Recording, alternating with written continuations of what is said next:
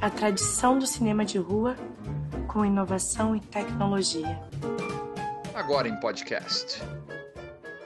Olá, está começando mais um episódio do podcast do Cine Passeio.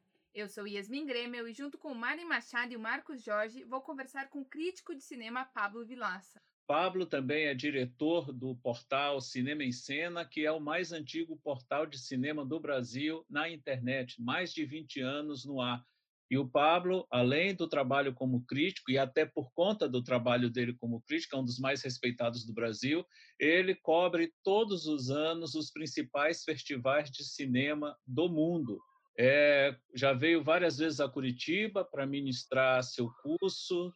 Ele tem vários cursos que ele ministra em todo o Brasil já há bastante tempo. Também participando como jurado do Olhar de Cinema e, como eu já falei, cobrindo Berlim, cobrindo Cannes e outros grandes festivais de cinema no mundo. Bem-vindo, Pablo. Eu já engato a primeira pergunta. Eu sei que você estudou medicina, teve outros cursos que você fez. Como é que o cinema então surgiu na tua vida e te fez se tornar um crítico de cinema? O cinema sempre teve na minha vida. Eu sempre gostei muito de cinema. Acho que parte, boa parte do meu do meu amor por cinema começou na infância com minha avó. Minha avó sempre gostou muito de, de, de, de cinema e meu pai morreu muito cedo, é, quando eu tinha cinco anos. Então minha avó foi morar com a gente e ela estimulava a gente a muito ver filme, levava ao cinema. E, e, tinha uma coisa que eu acho muito bonitinha que ela fazia, que quando a gente ia ao cinema, né, ia realmente ir ao cinema, é, normalmente ver filme dos Trapalhões, alguma coisa assim, ela preparava um almoço todo diferente, é, aí depois do cinema a gente ia tomar sorvete. Então eu acho que isso, desde cedo, assim, me, me levou a associar também, além do cinema em si, né, associar o cinema com sensações gostosas, assim, tal. Então eu sempre gostei, e, e, com o tempo eu passei a ter curiosidade de ler sobre cinema, ler crítica. Quando eu conheci a crítica cinematográfica em si, Roger Ebert, o próprio Rubens Evaldo Filho, com os guias de cinema. E então eu, eu consumia muito eu, livro sobre história do cinema, linguagem, teoria, mas algo para mim, algo que eu nunca, jamais imaginaria que seria profissão. Eu fui fazer medicina, como você falou, na Federal aqui em Minas, e, e quando eu estava no começo da, do curso, começou a surgir no Brasil os BBS, que eram a pré-internet no Brasil. E como eu gostava muito de cinema, assistia tudo que, que estreava, eu me ofereci para criar as áreas de cinema de, de vários BBS é, em, em BH, tem troca de acesso mesmo. E aí, quando chegou a internet, eu já publicava algumas coisas, criei o site mais como um arquivo pessoal para as coisas que eu escrevia, tempo foi passando, o site foi crescendo, eu gostava muito mais de, do que eu fazia no site do que o curso em si. E aí, quando eu estava lá pelo sétimo, oitavo período do curso, eu, eu, eu percebi um dia que eu estava infeliz, que o que eu queria trabalhar era só escrevendo sobre cinema. E aí eu fui fazer isso. Mas assim, como é que foi a reação da tua família? Afinal, você já estava na metade do curso de medicina, que é um curso que na maioria dos casos é o grande sonho das mães, né? Ter um filho. Assim, como foi que a família reagiu ao filho abandonar o curso de medicina para se meter numa aventura de escrever sobre cinema numa coisa que ninguém entendia direito o que era, que era a internet? Eu já tinha passado a metade do curso, né? Era isso. Assim, pois o, é. O curso de medicina tem, tem seis anos, mais dois anos e pouco eu formava. Cara, mas eu tive muita sorte, assim, porque minha mãe sempre foi uma mulher muito, muito bacana e, e que sempre teve a cabeça muito aberta. Então, a primeira vez que eu falei com ela, ela falou assim, meu filho, só pensa um pouquinho, porque é uma decisão grande, não toma uma decisão de impulso, pensa um pouco. Aí passou mais um mês, um mês e meio, eu voltei e falei, não, mãe, eu realmente eu, eu quero fazer isso. Você tem certeza? Eu tenho. Ah, meu filho, a vida é sua, você decide. Então, assim, não, não teve crise nenhuma. Nenhuma, nenhuma, nenhuma. E é por isso, inclusive, Marvin, assim, que eu acho que a gente até já conversou sobre isso. É, é uma coisa que me irrita profundamente quando a gente eh, conversa, enfim, sobre qualquer coisa relacionada à, política, à sociedade no Brasil, quando vem com o papo de meritocracia. Uma vez até me falaram isso. Não, você não tem nenhum, nenhum jornalista, nenhum crítico de cinema na, na sua família, você não tinha ninguém para abrir caminho e de repente você cresceu, o Cinema em Cena se tornou um site super conhecido, você se tornou um profissional respeitado e tal. Isso tudo é mérito seu, porque você estudou, porque você batalhou. De jeito nenhum. De jeito nenhum. Se eu não tivesse, se eu não fizesse parte né, de uma família de classe média com uma condição financeira boa, imagina se eu ia poder largar um curso de medicina para fazer o que eu gosto de fazer, se eu ia poder ter passado tantos anos estudando cinema, vendo filme, é, eu acho que se existe um exemplo de que meritocracia é uma besteira, e eu, eu digo isso assim, não estou dizendo que eu, não, que eu não me esforcei, não. Claro que não. Mas é minha história mesmo. Assim, eu só pude fazer, trabalhar com o que eu gosto, que eu amo, e que é o que acho que deixa a gente feliz, é poder trabalhar com o que você gosta realmente, porque eu tinha uma família que me apoiava. Eu acho que foi, eu, eu reconheço isso, eu fui muito felizado no apoio que eu tive da minha mãe e de toda a minha família. Eu tinha só um tio-avô na verdade, que é, é tio da minha mãe, meu tio avô. E é, esse meu tio, ele não se, não se conformava de jeito nenhum. E ele vivia falando com a mamãe, assim, falou, não é possível que você vai deixar o Pablo largar a medicina. Ela falou, a vida é dele. Ele falou, não pode, você tem que falar com ele que tem que terminar.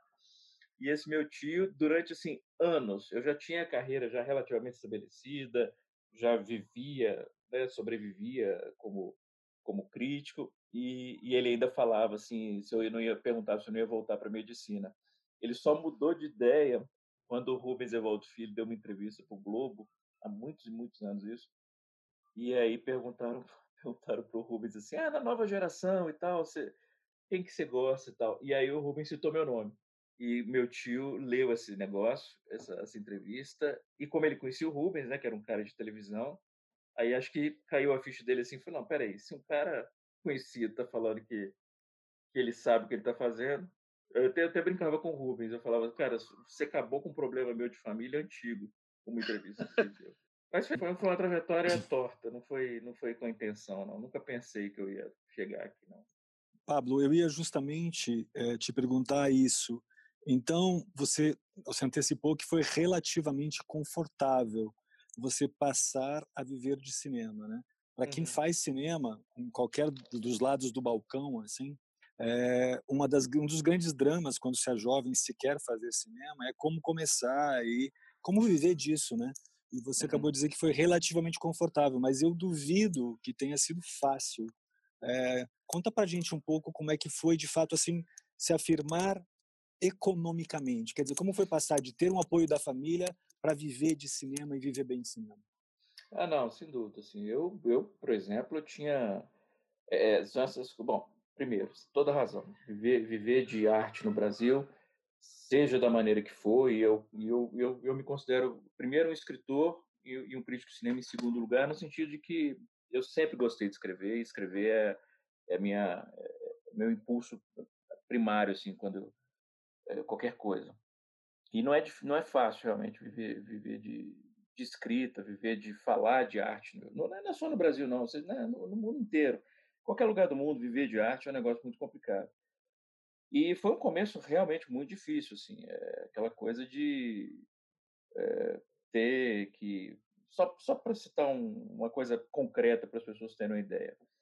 Até 2009, 2008, 2009, quer dizer, eu já tinha 15 anos de carreira, eu comecei em 94, 15 anos de carreira é, eu tinha, eu, eu devia cartão, meu nome estava sujo, porque eu não, eu estava quebrado mesmo, assim, eu estava com o nome sujo, é, devia assim uma fortuna para cartão de crédito, não tinha condição mesmo de, de, de viver. Eu tive um período um pouco mais tranquilo no início dos anos 2000, porque eu tive um programa de TV em Minas. Eu escrevia e apresentava o programa. Então, entre 2001 e 2003. Então, foi, foi um período bacana. Quando o programa acabou por causa da igreja em BH, porque a televisão pertencia à arquidiocese, e a arquidiocese decidiu que eles não queriam fazer programa cultural mais, queriam fazer programa religioso. Eles acabaram com todos os programas culturais. E aí, realmente, assim, rápido, a minha situação ficou bem complicada. Mudou em 2009, quando eu criei o formato atual do meu, dos meus cursos, que é um, eu já é um curso que eu ministrava, e eu fui a Salvador passar férias e não, eu não sei, eu falo, não lembra se eu falei alguma rede social, no site, no blog e tal. e um pessoal de Salvador perguntou assim: ah, a gente sabe que você tem esse curso, será que você gostaria de dar o curso aqui é, na, enquanto você estiver de férias? É bacana, né? Pelo menos eu ganho alguma coisa. E o curso foi assim, um sucesso tremendo, sala lotada. E eu lembro, assim, até hoje, é uma memória, eu sei que é uma memória, principalmente, né, assim, pode soar muito materialista, mas para quem estava devendo muito, como eu estava devendo, ter quebrado, quando eu acertei o, o valor do curso com o pessoal que produziu, que eles me entregaram em dinheiro, tipo um saquinho com dinheiro, um saco de papel com dinheiro, que eu olhei e que eu vi que eu podia pagar minhas dívidas com aquele curso que eu dei, cara, foi uma das sensações mais de alívio assim do mundo. E, e aí eu comecei a fazer isso, eu comecei a, a fazer curso e, e, viajar com curso pelo Brasil inteiro. Então, assim, a rigor, eu vivo de ensinar, eu vivo da, da, dos cursos, né? até, o, até hoje, até hoje, Pablo, até hoje mesmo? Até hoje, 11 anos, 11 anos. Eu já fui ao Brasil inteiro, já somei mais de 5.500 alunos nesses 11 anos, no Brasil todo. Eu fui de Manaus a Porto Alegre. E, e descobri que eu gosto pra caramba, assim, que é uma coisa muito gostosa, uma turma cheia de gente e você vai falando, introduzindo os conceitos de teoria, de linguagem, é, e você mostra na tela algum exemplo e, e, e, e, com os alunos, você estimula os alunos, ah, olha isso, olha aquilo outro, tal. Você percebe assim uma uma expressão de cara, eu vejo cinema desde sempre, nunca tinha notado isso, e aí redescobre uma maneira nova de ver filme. É muito gostoso, assim, sabe? E então, assim, o, o, Cinema em Cena, que é, como, como a falou, hoje é o, é o, site mais antigo, né? A gente vai fazer 23 anos esse ano. É, pouquíssimas épocas eu posso dizer que eu pude viver do site. É, pouquíssimas épocas mesmo, assim. Eu não, eu não, eu não, é difícil, é muito, muito complicado. O site hoje a gente tem uma campanha que é uma campanha de, de crowdfunding no Catarse, uma, um apoio coletivo recorrente, mensal, então, hoje, eu tenho condição assim: eu tenho pessoas que colaboram com o site, escrevem para o site, todas recebem. É, eu, até, até por, por ter escrito de graça algumas vezes na minha vida, para tentar conseguir alguma exposição, eu, eu sou hoje eu sou radicalmente contra isso assim eu não qualquer pessoa que escreva qualquer coisa para o cinema em cena eu faço questão de pagar porque se a pessoa né, se eu acho que o texto dela é bom para estar no site ela tem que receber por aquilo e esse, esse crowdfunding do Catarse me permite isso, pagar as pessoas que colaboram com o site. Eu fico muito feliz com isso. Mas eu viver do site, ou, ou pagar, por exemplo, é, meus gastos com o festival, com viagem para o festival, infelizmente até hoje nunca consegui meio que já desisti. Assim. Dá para dizer então que cinema e crítica de cinema também no Brasil é uma espécie de sacerdócio. Eu, eu acho que assim o bom crítico, o Truffaut falava isso. É, que a, a, a, a crítica, é, e eu encaro muito assim, até, até porque eu acho que realmente tem que ser uma, uma questão de amor mesmo, você fazer por amor profundo. Eu, eu, eu vejo, não muito, para ser sincero, não vejo muito, felizmente, mas às vezes você vê algum crítico de cinema que dá a impressão que a pessoa detesta aquilo. Você fala, por que a pessoa escreve sobre cinema se ela escreve com tanto rancor o tempo inteiro? Parece que ela está, sabe, é, não tem muito. No Brasil, felizmente, a gente tem muitos críticos muito bacanas e assim, que são apaixonados por cinema. Mas essa, o Truffaut dizia né, que a, a crítica é uma forma de arte em resposta a uma outra forma de arte. E eu encaro muito isso. Assim, eu tenho uma preocupação com a crítica, por exemplo. Todo texto que eu escrevo, eu tenho uma preocupação com o aspecto literário da crítica, de ser um texto um texto elegante, um texto bem escrito, um texto gostoso de ler é, é, é uma preocupação sempre, sempre muito grande. Mas fácil não é. Eu, eu, eu é só você, você ver assim, sempre que qualquer tipo de veículo de comunicação entra em crise, a primeira coisa que eles cortam é a cultura, o caderno cultural. Primeira coisa, manda embora o pessoal que escreve sobre cultura. É, o último vai ser talvez de esporte, mas o primeiro vai ser cultura. Eu tenho muitos amigos assim que trabalharam, sim, 20 anos para um jornal e na primeira crise que o jornal teve, dispensa. Ou então, quando dá sorte, desloca para escrever sobre futebol. É, é terrível, é, ter, é, é uma desvalorização da cultura no Brasil, em todos os níveis, de realização, de análise, de pesquisa, tudo, em todas as áreas, que é um, que é um negócio trágico. Assim.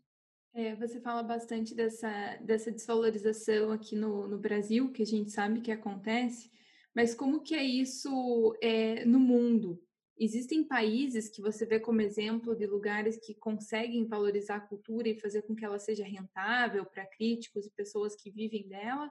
Ou isso é um problema que vai além do Brasil? Como que você enxerga esse cenário mais mundial? Não, de, relativamente falando, a cultura ela não é tão valorizada quanto deveria ser em nenhum lugar do mundo. É, a gente tem até um pouco meio, eu, eu até fui um pouco soei, eu critico tanto viralatismo, fui um pouco viralato falando do Brasil nesse sentido. Mas isso acontece no mundo inteiro, no mundo inteiro. É, é, eu tenho ao longo do, né, desses anos todos de carreira, eu fiz muitos amigos na crítica em outros países e isso é uma coisa recorrente para amigos de Portugal, nos Estados Unidos, na França, Itália é, é, a dificuldade realmente assim de, de, sentir que eles nunca são valorizados e que estão sempre na corda bamba. Qualquer instabilidade que surgir, eles vão ser os primeiros a rodar.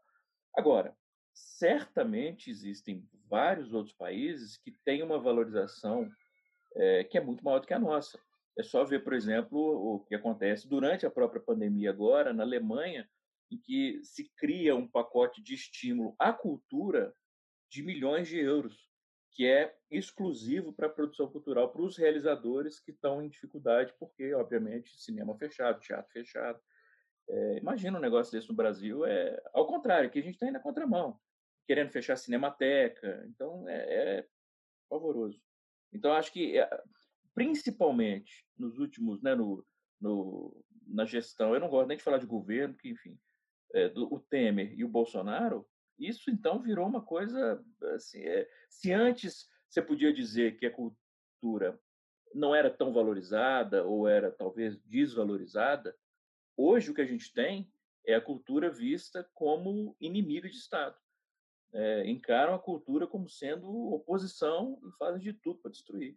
Então, hoje, sim, aí sem medo de viralatismo, eu posso dizer que hoje o Brasil, em termos culturais, ele está pior. Pablo, o Roger Ebert, que você citou, foi talvez o seu grande mentor na crítica. Como foi conhecer esse teu mentor? Porque nem todo mundo consegue ser admirador, seguidor de, de alguém e, e ter a honra de poder conviver com essa pessoa, a trabalhar até com essa pessoa. Como foi, então, é, a tua relação com o Roger Ebert? um dos maiores críticos de cinema do mundo e até onde eu sei o único crítico de cinema recebeu o Pulitzer. Não, agora teve mais dois críticos anos depois receberam. Ele foi o primeiro a receber o Pulitzer por crítica de cinema e o segundo levou tipo 20 anos para acontecer de novo. É... Cara, o Roger, assim, eu comecei a ler o Roger muito novo, com acho que antes dos 20 anos, um, um, um CD que eu ganhei, acho que chamava Cinemania, e que tinha as críticas do Roger. E, e o Roger sempre me encantou muito, não só pela, pelo conhecimento que ele tinha de cinema, mas pela sensibilidade imensa que ele tinha. O, o Roger era um cara extremamente humano, assim. Ele tinha uma capacidade de empatia que era uma coisa maravilhosa. Ele, ele, ele tinha uma facilidade para enxergar o mundo a partir do ponto de vista do próximo, que era uma coisa comovente, assim. E, e eu tinha uma admiração, sempre tive uma admiração imensa pelo, pelo Roger, jamais pensei que eu fosse ter qualquer tipo de, de relação, que ele fosse enfim, saber quem eu era. E um dia eu escrevi um texto sobre Busca Frenética, que é um filme do Polanski, é, e publiquei esse texto num site chamado Movie City News, que é um site de um amigo meu chamado David Poland. É um, é um portal é, em Hollywood sobre cinema e tal. E aí eu estava na casa, eu lembro, lembro, lembro até do momento, eu estava na casa da minha irmã, em Brasília, estava morando em Brasília, e de repente eu recebi um, um e-mail do Roger, que eu, ele tinha visto meu meu texto no, no, no Movie City News, tinha gostado muito, ele tinha tweetado, se não me engano, sobre o sobre o meu texto, recomendando o texto desse brasileiro e tal, eu tinha pedido meu e-mail para o David e tinha me escrito elogiando o texto, e foi assim, porra, foi um negócio inacreditável, foi inacreditável. E a gente começou a corresponder, ele me convidou para escrever para o site dele, é, depois me convidou para o festival que ele, ele produzia, né, que era o, Ibert Fest, em Illinois. É, eu fui para lá, ele me tratou assim de uma maneira inacreditável, porque ele me colocou para fazer Q&A, é, intermediar entrevista com algumas pessoas no palco depois das sessões, é, sabe assim, me, me, tratando com um respeito que que eu fiquei surpreso assim. E, e, é isso, mais uma vez, como como era um cara humano, o Roger. É, imagina, é um cara que era ele ficou multimilionário porque ele era um não só o crítico de cinema mais famoso dos Estados Unidos, tinha um programa de televisão que era um programa com décadas de tradição, vencedor do Pulitzer, de repente, esse moleque brasileiro que ele conhece, ele trata com respeito profundo. Eu lembro que quando ele publicava meus textos no site dele, passavam dois, três dias, ele começava a me mandar os relatórios de acesso. Quem que faz isso, cara? Quem que faz? Para me mostrar que estava sendo lido. Quem que faz isso? Tem esse cuidado. É, e, e aí a gente foi ficando amigo, trocando e-mails e quando eu ia para lá conversando, eu lembro que a primeira vez que eu fui, ele sabia que eu era fascinado por filme, pelo Poderoso Chefão, e ele pagou uma de surpresa ele pagou uma tour que era uma tour de gangster que tinha em Chicago que é uma, é uma cidade cheia de história de gangster né? E era uma tour que mostrava os principais pontos da história do gangsterismo em Chicago. E enfim era um cara maravilhoso foi foi enfim foi uma das é, é, é, eu fico até enfim quando eu lembro do Roger eu fico até emocionado porque o Roger não só ele acabou sendo meio que mentor mas de certa maneira, eu cheguei a falar isso com ele, ele virou até uma espécie de figura paterna, assim, sabe? Como referência de, de comportamento. A morte do Roger, para mim, foi um, foi um, dos dias mais um dos dias mais difíceis assim, na minha vida. Era um cara maravilhoso, Roger. E Pablo, você citou agora há pouco o Poderoso Chefão, que eu sei que é o seu filme favorito. Que idade você tinha quando viu o Poderoso Chefão pela primeira vez? E como esse filme mexeu contigo? Eu acho que eu, eu, eu não sei, eu devia ter uns, uns 14, 15 anos quando eu vi a primeira vez. E só para só deixar bem claro, você sabe disso, mas eu vou só deixar, sempre faz questão, não é o Poderoso Chefão, é a trilogia a trilogia, claro, uhum, que é um é, filme para mim, é, para mim eu, eu, considero como um filme de 10 horas de duração. O, o... Eu também, eu também. Assina embaixo.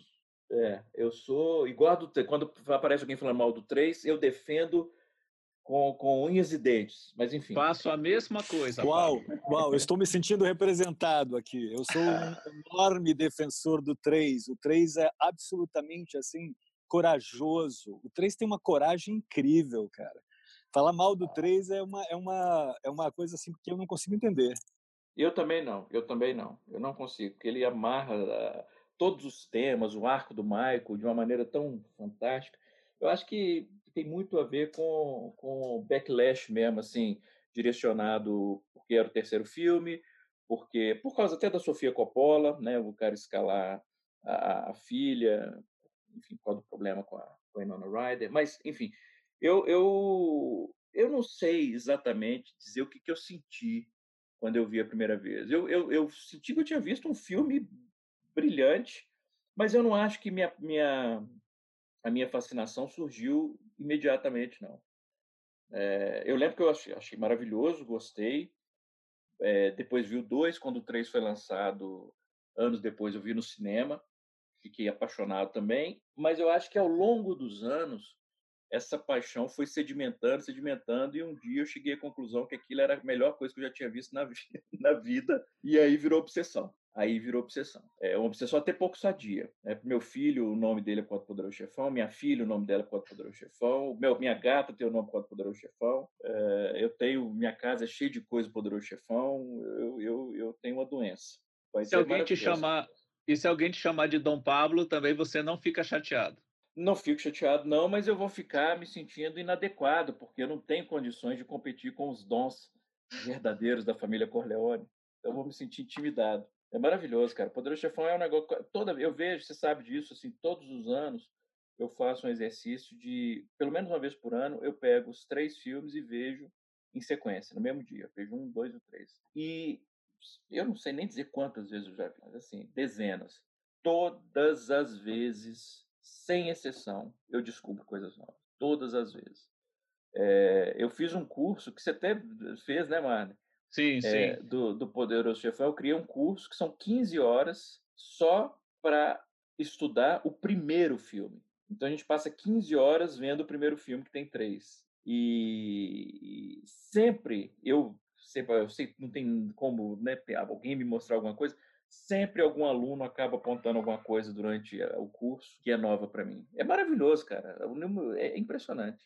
Pablo, só para ficar registrado, eu, eu sofro, sofro, esse mesmo fascínio pelo, pelo Poderoso Chefão. Eu viria estar me preparando, não fosse a pandemia, para filmar o Estômago 2 na Itália. É, ah, é? Uma coisa que tem.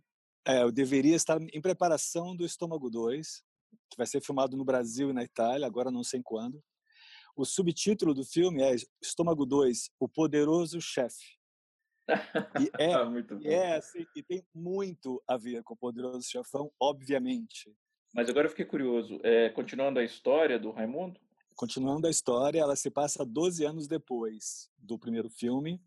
E o, o filme conta o que acontece com ele depois do primeiro filme, na cadeia, e conta o que acontece com ele quando ele sai da cadeia. E quando ele sai da cadeia, ele vai para a Itália. Mas mais que isso já seria spoiler. Oh, bacana, bacana. Agora, que, isso já estaria em pré-produção? Eu estaria em pré-produção, a filmagem estava prevista para outubro, né, setembro, outubro, na Itália, e depois eu voltaria a filmar no Brasil. Agora, infelizmente, né, com esse jeito que está o mundo, eu não sei nem mais quando, quando eu vou filmar, entendeu?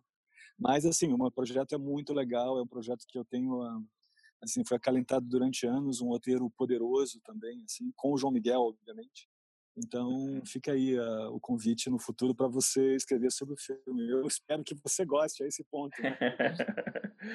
é claro com prazer mas tem curioso. uma coisa que tem uma coisa que eu queria salientar só teu, na tua conversa que está me agradando demais o uso de duas palavras que você fez uma negativa e uma positiva assim rancor que é uma coisa que eu acho que é um dos, mal, dos males atuais, assim, que está contaminando o mundo, né? O rancor contra o outro.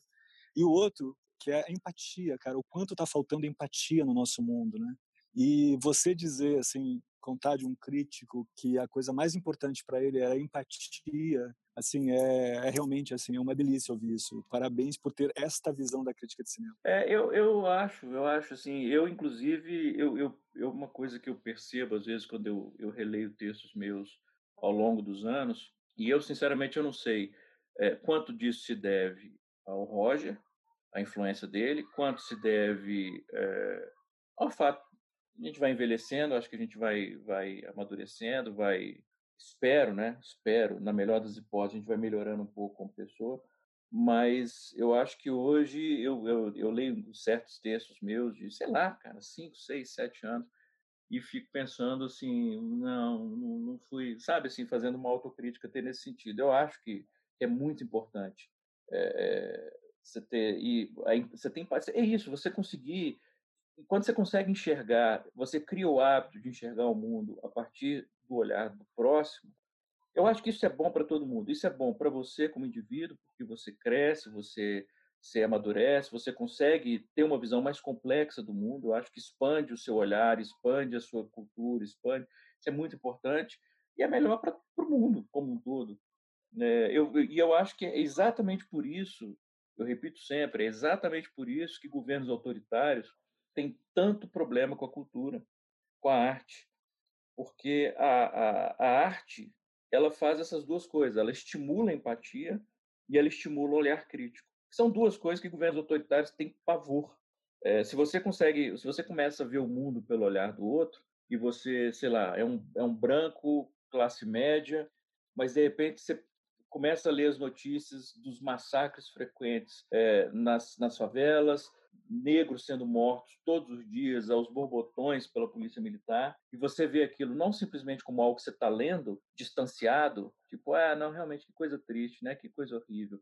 Mas você pensa e sente o horror que deve ser viver aquela realidade todos os dias que você sai de casa, você tem 14 anos de idade, você sai de casa, você não sabe se vai voltar, porque de repente alguém vai cismar que porque você é negro, você tem cara de traficante, com preconceito, estereótipo e todo tipo de ódio que existe hoje no Brasil, e de repente você sabe assim, como pai, eu fico imaginando pânico que deve ser constante para quem tem filhos que estão sob o constante risco de morrer por causa da cor da pele. É, quando você começa a, a, a, pensar nisso, não em termos de é uma notícia, ou é um dado estatístico, ou é um, um mal social, mas começa a pensar em termos humanos e a sentir, ou tentar sentir o horror que deve ser para o outro, Eu acho que se todo mundo fizesse esse exercício, com frequência, sempre, eu duvido muito que a gente já está na situação que a gente ainda está, sabe? Porque as pessoas não iam ficar não ia encarar como um exercício intelectual. A violência não ia deixar, não ia ser mais um exercício intelectual para a classe média, para a academia, ia ser uma questão de realidade. Acho muito importante isso. E o cinema é basicamente isso, né? É você viver uma, a vida de uma outra pessoa do, por duas horas, né?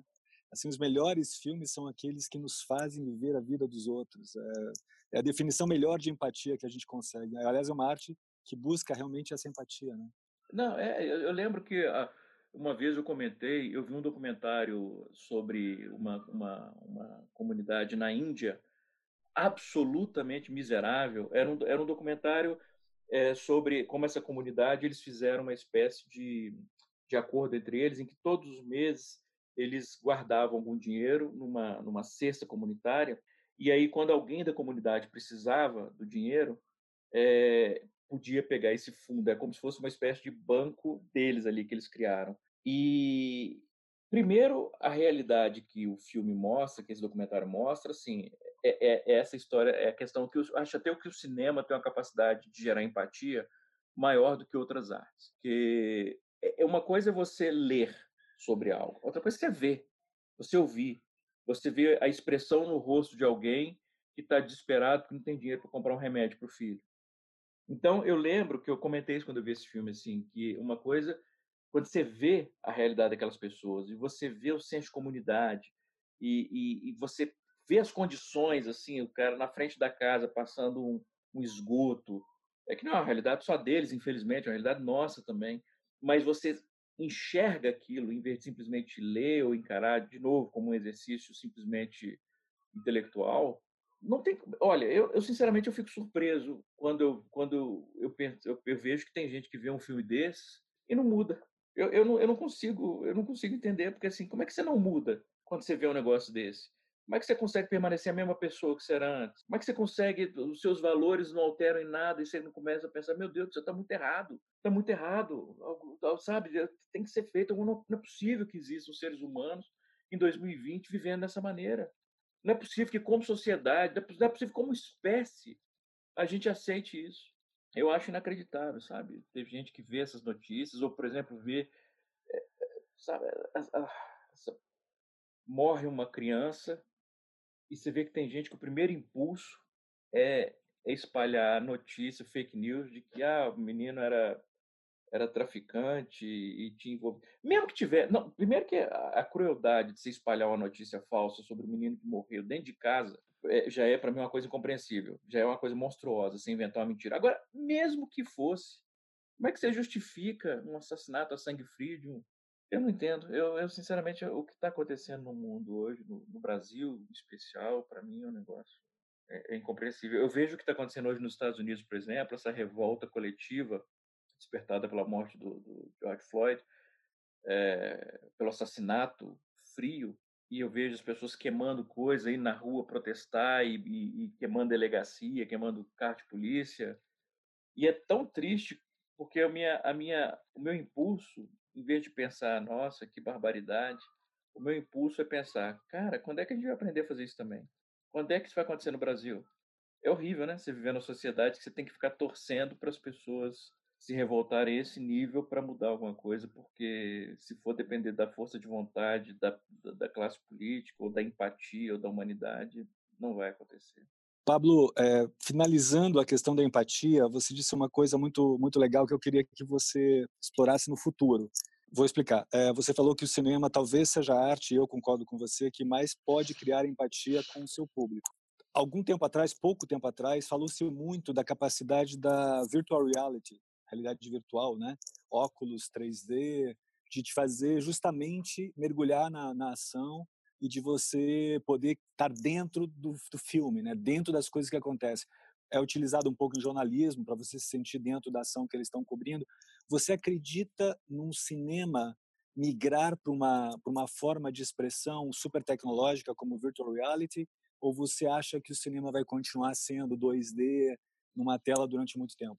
Então, eu acho que as coisas vão conviver. O cinema é uma arte que ela sempre teve muito ligada à sua evolução tecnológica. É, isso, isso também diferencia o cinema de outras artes. Né? A pintura, tinta no pano, a, literatura, palavra no papel, é, teatro, pessoas em cima de um tablado, mas o cinema, você não conseguia fazer o filme que você faz hoje há 15 anos. Você não conseguiria fazer o filme que você faz hoje há, muitas vezes, há sete anos. E o contrário também. Tem filmes que a gente podia fazer lá no início do cinema que não dá para fazer hoje exatamente, porque você não tem mais a, a, aquele celuloide específico, você não tem aquela câmera específica.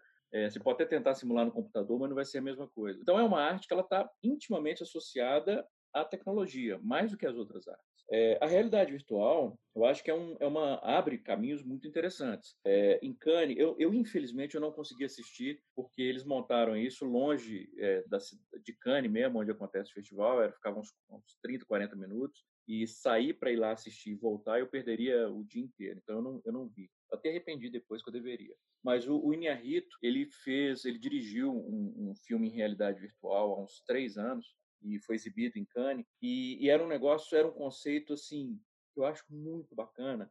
O que eles fizeram foi, eles montaram uma espécie de um galpão e a pessoa entrava. Essa é uma das limitações da realidade virtual, né? Quer dizer, o fato de ser individual, isso é uma questão que tem que, de um ponto de vista até comercial, tem que descobrir depois como vai resolver isso, porque o cinema tem essa facilidade de exibir para grupos grandes de uma vez. Mas, voltando, você entrava, eles colocavam o, o óculos, e quando você, quando começava o, o filme, você descobria que você estava na posição de um, de um mexicano que estava tentando cruzar a fronteira para os Estados Unidos à noite e a, com a, a, a, a polícia norte-americana, e com helicóptero, cachorro perseguindo e você tinha que cruzar a fronteira. E você andava pelo galpão. O galpão tinha o, a, o relevo, o chão com cascalho. Claro que ficava uma pessoa do seu lado te ajudando, né, para você não machucar, mas você podia andar, o terreno tinha irregularidades. E então assim, imagina a, a, a, capacidade de mergulhar o espectador realmente na pele de uma pessoa numa situação dessa, uma pessoa miserável que está tentando buscar uma vida melhor, que não vai ser uma vida maravilhosa também como imigrante legal num país tão preconceituoso, cheio de intolerância quanto os Estados Unidos. Mas imagina o desespero e você nessa situação com polícia, helicóptero, cachorro e, e você enxergando de um ponto de vista subjetivo. Então, eu acho que esse é um exemplo, esse, esse isso que o Nerrit fez, que demonstra a possibilidade que a realidade virtual tem de tornar essa empatia que a gente estava discutindo ainda mais visceral, ainda maior. É claro que existem essas questões comerciais práticas, né? Como é que você distribui algo assim? Como é que você viabiliza um negócio desse comercialmente? Então, até por causa das limitações, eu não acho que um vai substituir o outro. É, mas eu acho que é possível que, principalmente com o avanço da tecnologia, que elas possam conviver, que sejam duas formas de expressão cinematográfica paralelas, é, não são exatamente a mesma coisa, porque não são, mas que coexistem. Eu não acho que um acaba com o outro, ameaça o outro. Eu acho que é uma maneira nova narrativa audiovisual que se desenvolve. Agora, o tanto que isso vai expandir vai depender da, da de como se vai se pensar isso em termos de, de chegar ao público, né? de viabilizar chegar ao público. Vai, vai ser viável você ter equipamento em casa ou você vai ter esses, uma espécie de um cinema em que você muda, inclusive, a geografia do espaço, né? o relevo, como o INRI fez. Isso eu não sei responder. E Pablo, para encerrar, chegou a hora do comercial. Quem quiser saber um pouco mais sobre o trabalho do Pablo, eu gravei três entrevistas com ele, três programas com eles no meu canal no YouTube. Que, por sinal, Pablo, são os três vídeos mais acessados. Obrigado. Quem acompanhar o teu trabalho, saber sobre os cursos online que você está ministrando agora, apoiar o teu trabalho, o que deve fazer, onde te encontra? Bom, assim, tradicionalmente eu sempre falava, é o cinema em cena, né? cinemaencena.com.br. Mas hoje em dia, cada vez menos as pessoas entram num site para navegar, né? Elas entram, pegam um link na rede social, vem aquele link, depois sai. Não existe isso mais de navegar. Então, acho que em redes sociais, é, meu nome nas redes sociais, é, o meu, né, o meu minha arroba é, é, a mesma no Instagram, no, no, no, no Twitter, que é Pablo Vilaca, né? Pablo V-I-L-L-A-C-A, tanto no Twitter quanto no Instagram. E eu tenho uma página no Facebook também, que é Pablo Vilaça, com dois L's e cedilha. Eu sempre falo nessas, nesses espaços os, os cursos, o link para os meus textos. eu acho que é a maneira mais prática de, de, de acompanhar. Obrigado. Obrigado a você, querido, pelo convite. No episódio de hoje, nós conversamos com o Pablo Vilaça sobre sua carreira como crítico de cinema, as dificuldades de atuar na área e como ele acredita que o cinema gera empatia e influencia no senso crítico da sociedade. Esse episódio fica por aqui. Até o próximo podcast do Cine Passeio. Cine Passeio, uma iniciativa que integra o programa Rosto da Cidade. Prefeitura de Curitiba.